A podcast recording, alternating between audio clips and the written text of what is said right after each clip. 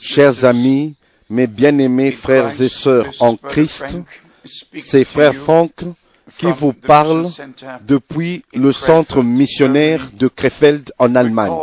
Nous appelons ce ministère ministère d'enseignement apostolique et prophétique de la Bible et nous nous adressons à toutes les on nations sont sur la terre. Et nous, nous voulons, nous voulons atteindre toutes les nations afin qu'aucune ne soit sans excuse lors du retour de Christ. Nous croyons dans le véritable plein évangile de notre Seigneur Jésus-Christ et dans le véritable sens de la parole. Nous croyons dans la doctrine directe apostolique et les pratiques apostoliques et non comment les choses ont été enseignées et prêchées et manipulées hundred or 100 ans 200 ou or 200 ans ou 300 300 ans plus tard. Pour nous, les enseignements apostoliques sont seulement dans le livre des actes et dans les épîtres des apôtres.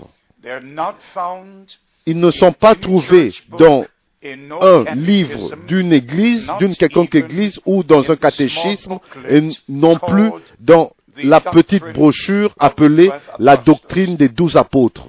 Ce livre seulement a le sceau de Dieu. Et si vous retournez dans Actes au chapitre 2, quand le Saint-Esprit est tombé, s'est répandu, et que l'Église du Nouveau Testament est née et remplie du Saint-Esprit, et que le Seigneur a eu son, che- son chemin avec son peuple, et si nous regardons dans la période, dans la période de 2000 ans, quand les déviations et plusieurs doctrines sont apparues et introduites, comme la doctrine de la Trinité, le baptême trinitaire et l'aspersion des enfants, beaucoup, beaucoup de choses furent introduites dans l'Église.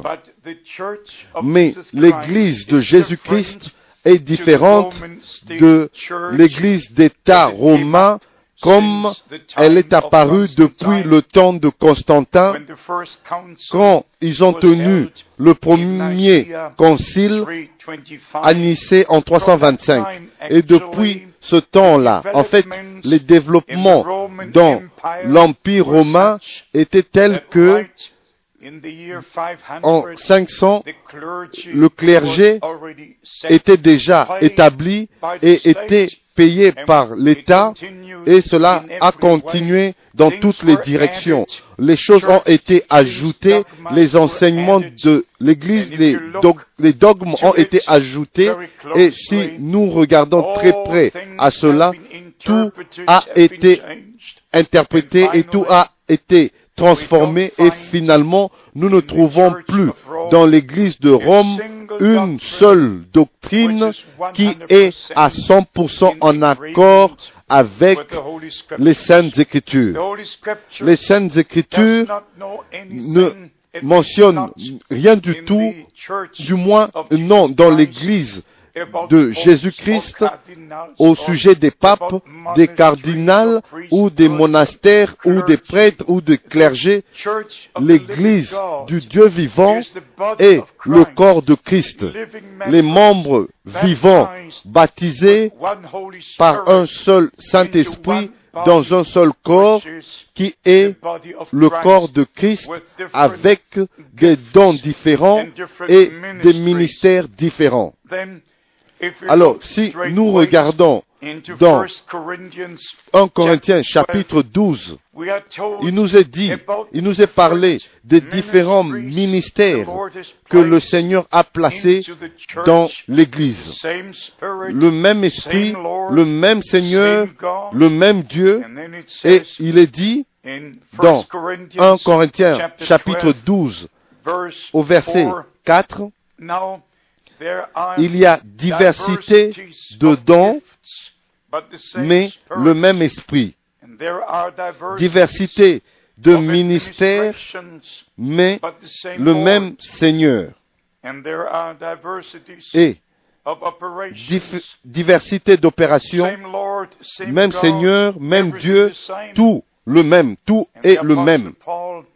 Et l'apôtre Paul a touché le point dans Éphésiens chapitre 4, verset 5, un Seigneur, une foi, un baptême. Maintenant, mes bien-aimés, ici, nous continuons, nous continuons à lire dans, au verset 7, Or, à chacun, la manifestation de l'Esprit est donnée pour l'utilité commune, pour profiter à toute l'Église. Tout ministère ordonné est donné par Dieu, est donné afin que tout le corps de Christ soit édifié. Vous pouvez continuer à lire et à lire tous les dons et tous les dons de l'Esprit et les ministères que vous trouvez écrit ici, même au verset 9, à un autre, la foi par le même esprit, à un autre, le don des guérisons par le même esprit. Et le même esprit donne la connaissance et la sagesse, et non la connaissance de la tête ou la sagesse de la tête, comme nous lisons au verset 8. En effet, à l'un est donné par l'Esprit une parole de sagesse. Ici, ce n'est pas le don, mais la parole de la sagesse. Et un autre, une parole de connaissance. Alors nous avons des différents dons et différents ministères, mais le même esprit, le même Seigneur, le même Dieu qui travaille tout en tous. Alors mes bien-aimés, cela nous incombe de sonder la parole de Dieu pour connaître le plan de Dieu et le programme de Dieu pour aujourd'hui, être mis au courant et informé dans le royaume de Dieu. Mais bien aimés, il y a eu des promesses et des prophéties en rapport à la première venue de notre Seigneur et Sauveur. Et quand il est venu, les siens ne l'ont point reçu parce que les docteurs, les scribes de ce temps-là ont fait que les hommes croient leurs interprétations et non la promesse, la parole promise de Dieu. Et la promesse était dans Ésaïe chapitre 40 verset 3. Une voix crie dans le désert, préparez le chemin du Seigneur. Et de la même manière, nous lisons cela dans Malachie chapitre 3 verset 1.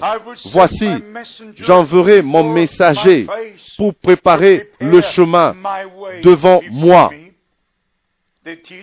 Les docteurs continuaient avec leur service, avec leurs interprétations, et chantaient leurs psaumes et leur Alléluia.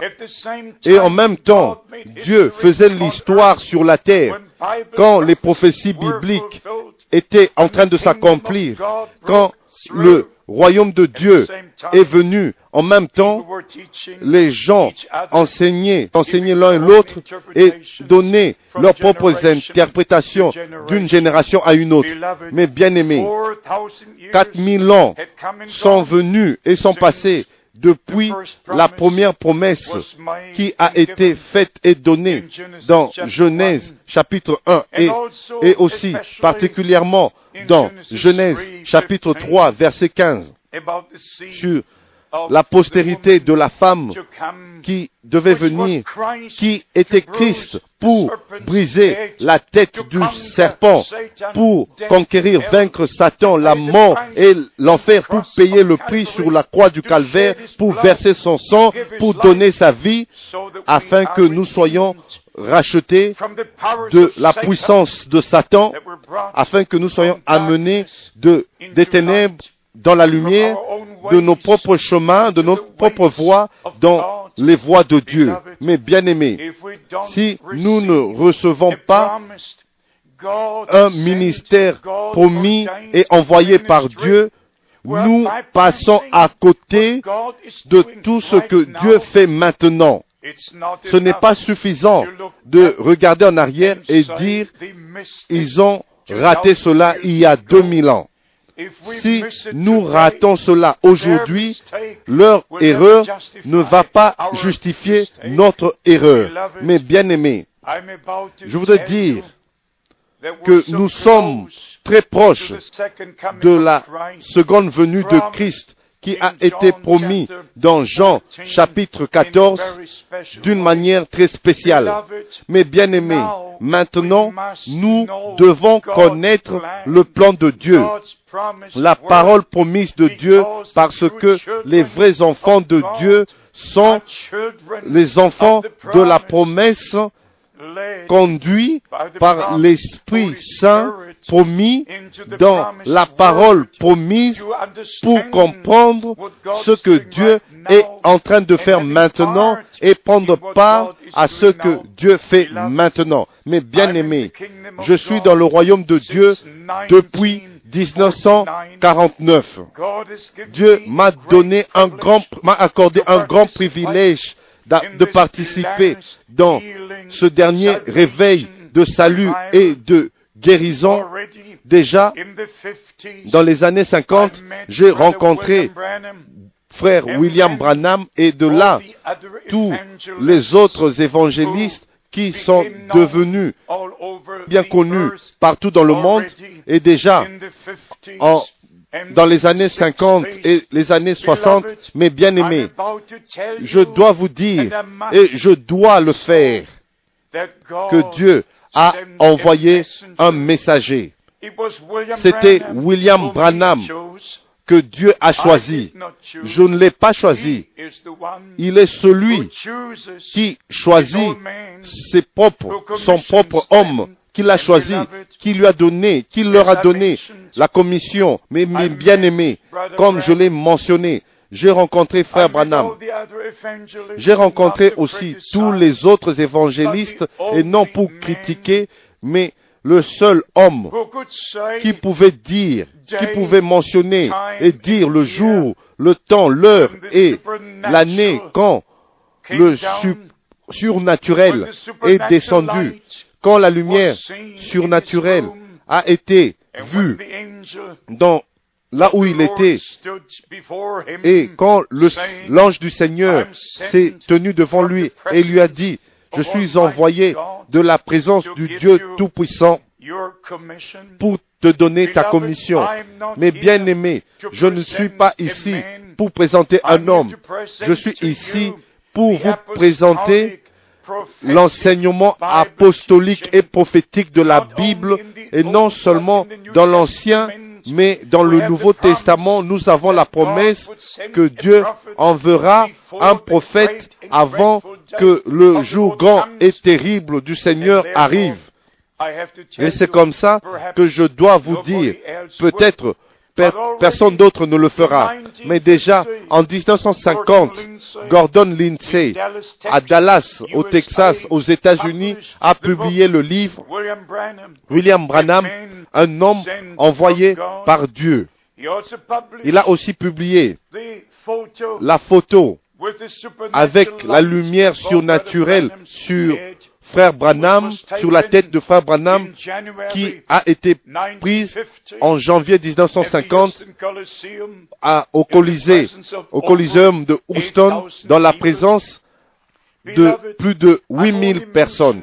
Mais bien aimés, je mentionne seulement ces choses pour que vous sachiez que Dieu est déjà en train de faire quelque chose et quoi que Dieu fait est au-delà de notre compréhension et de notre explication. Et c'est toujours pour l'Église. C'est toujours pour le bien de ceux qui croient Dieu. Et mes bien-aimés, maintenant nous pouvons aller dans plusieurs écritures, mais laissez-moi aussi vous dire ceci, que William Branham n'était, il lui a pas été seulement donné une commission spéciale. Le Seigneur, le Seigneur a confirmé la parole comme il a jamais confirmé depuis le temps de Jésus-Christ et des apôtres. Et il est arrivé à ce que Frère Branham a vu une nuée surnaturelle descendre. Cet être surnaturel était dans cette nuée Et le magazine Science de avril 1963 a montré la photo de, du nuage surnaturel qui est apparu où frère Branham était avec le Seigneur et soudainement il y a eu sept coups de tonnerre et le nuage surnaturel est apparu et à cet homme de Dieu il lui a été dit que le temps d'ouvrir les sept sceaux était arrivé et qu'il devait retourner dans son église qui était à Jeffersonville. Et en mars 1963, depuis le 17, du 17 mars au 24 mars 1963, il a parlé des sceaux qu'on trouve dans le livre d'Apocalypse. Mais bien aimé, il y a quelque chose en plus que je voudrais vous dire en rapport avec le jour du Seigneur.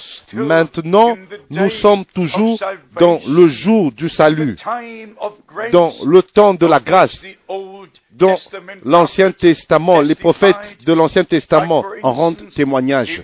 Comme nous trouvons par exemple dans Ésaïe chapitre 49 au verset 8, nous lisons ainsi parle l'Éternel. J'aime. Ainsi parle le Seigneur. Vous n'avez pas besoin de ma parole et je n'ai pas besoin de votre parole, mais tous en ce temps, dans ce temps de séduction, nous avons besoin du ainsi parle le Seigneur. Et dans cette parole, cette parole est le ainsi dit le Seigneur. Je lis de nouveau. Ésaïe chapitre 49 verset 8. Ainsi parle l'Éternel. Au temps de la grâce, je t'exaucerai, et au jour du salut, je te secourrai. Comparez ceci avec 2 Corinthiens chapitre 6 au verset 2 où l'apôtre a dit, voici maintenant le temps favorable. Voici maintenant le jour du salut. Et si vous allez dans Ésaïe chapitre 13, le Seigneur parle encore au travers du prophète Ésaïe au chapitre 13, au verset 6. Gémissez, car le jour de l'Éternel est proche. Il vient comme un ravage du Tout-Puissant. Et puis, vous, vous lisez toute la description de ce qui va s'accomplir quand le jour du Seigneur viendra, le jour de la colère, et le jour de la colère sera. Et au verset 10, il est dit, car les étoiles des cieux et leurs astres ne feront plus briller leur lumière. Le soleil s'obscurcira dès son lever et la lune ne fera plus luire sa clarté. Alors, vous pouvez lire et lire dans tout l'Ancien Testament et même dans le prophète, au prophète Jérémie, au chapitre 30, dans Jérémie chapitre 30, verset 7. Malheur, car ce jour est grand. Il n'y en a point eu de semblable. C'est un temps d'angoisse pour Jacob, mais il en sera délivré. Alors, ici, nous arrivons très proche du point. Ça sera au temps où Jacob aura des troubles. Mais bien aimés, les chers enfants d'Israël ont eu des temps très difficiles pendant toute l'histoire. Mais si vous regardez à la Deuxième Guerre mondiale, 6 millions ont été assassinés de manière différente. Mais bien aimés, nous nous sentons vraiment très affligés pour cela. Et nous aurons voulu que cela soit évité. Des grands-pères et des grands-mères, des enfants, des bébés, tous ont été assassinés et ont été gazés. C'était le temps des troubles pour Jacob. Mais quand le jour du Seigneur viendra, alors en fait, ça sera trop tard. Maintenant est le temps. Laissez-moi vous lire dans le prophète Joël. Je suis si heureux que nous ayons cette information dans la parole de Dieu, dans le prophète Joël. Deuxième chapitre, nous lisons ici très clairement au sujet du jour du Seigneur. Au verset 31, le soleil se changera en ténèbres et la lune en sang avant l'arrivée du jour de l'éternel, de ce jour grand et terrible. Mais bien aimé, si vous lisez Matthieu chapitre 24, où le Seigneur parle du temps de la fin, des guerres, des bruits de guerre, toutes ces choses qui viendront sur l'humanité, et bien sûr, nous voyons ici dans Matthieu chapitre 24, verset 29, aussitôt après ces jours de détresse, le soleil s'obscurcira, la lune ne donnera plus sa lumière. Vous pouvez même continuer à lire. Ici, notre Seigneur a parlé de la de la, du figuier qui reprend vie, Israël qui retourne, qui retourne dans son pays promis, où Abraham, où Dieu Tout-Puissant a promis, donné à Abraham, et le Seigneur a dit, après cette tribulation, la lune ne va plus, va devenir du sang et le soleil ne brillera plus. Et si vous allez dans Actes au chapitre 2 et encore où l'apôtre Pierre a utilisé la même parole du prophète Joël dans Actes chapitre 2 au verset 20, le soleil se changera en ténèbres et la lune en sang avant l'arrivée du jour du Seigneur, de ce jour grand et glorieux. Mais bien aimés, maintenant allons vite à la promesse de Malachie et s'il vous plaît, ne me dites pas que cette promesse n'est pas valide. S'il vous plaît, vous devez parler à quelqu'un d'autre de cela. Il est dit ici, dans Malachie, au chapitre 4,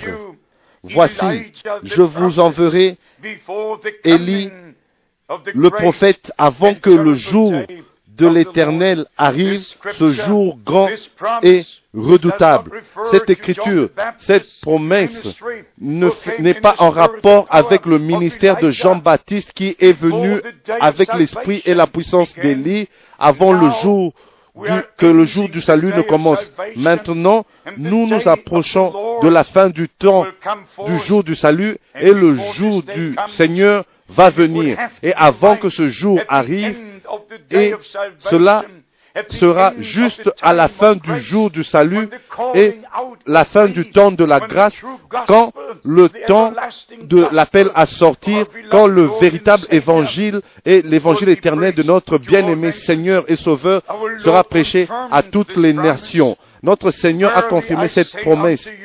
Je vous le dis en vérité, Élie doit venir et rétablir toutes choses. Ma question c'est, est-ce que Dieu a gardé sa parole? Est-ce que cette promesse a été accomplie? Et si oui, où et comment? Dieu veille sur sa parole et le temps est arrivé pour tous les enfants de Dieu d'être sortis, de sortir de leur propre programme ou qui, parfois, qui dure du matin au soir alors il y a plusieurs programmes qui sont maintenant, qui n'ont jamais été sur la terre. Maintenant, laissez-moi vous dire finalement que je ne veux pas faire partie de, mon propre programme ou de quelqu'un d'autre, mais je veux faire partie du programme de Dieu en ce temps. Alors Dieu veille sur sa parole et il a envoyé un ministère prophétique et non pour que vous passez à côté, mais pour bénéficier de cela et retourner au Seigneur et à sa parole, et que tout soit tel que c'était au commencement. Que Dieu vous bénisse et qu'il soit avec vous dans le saint nom de Jésus. Amen.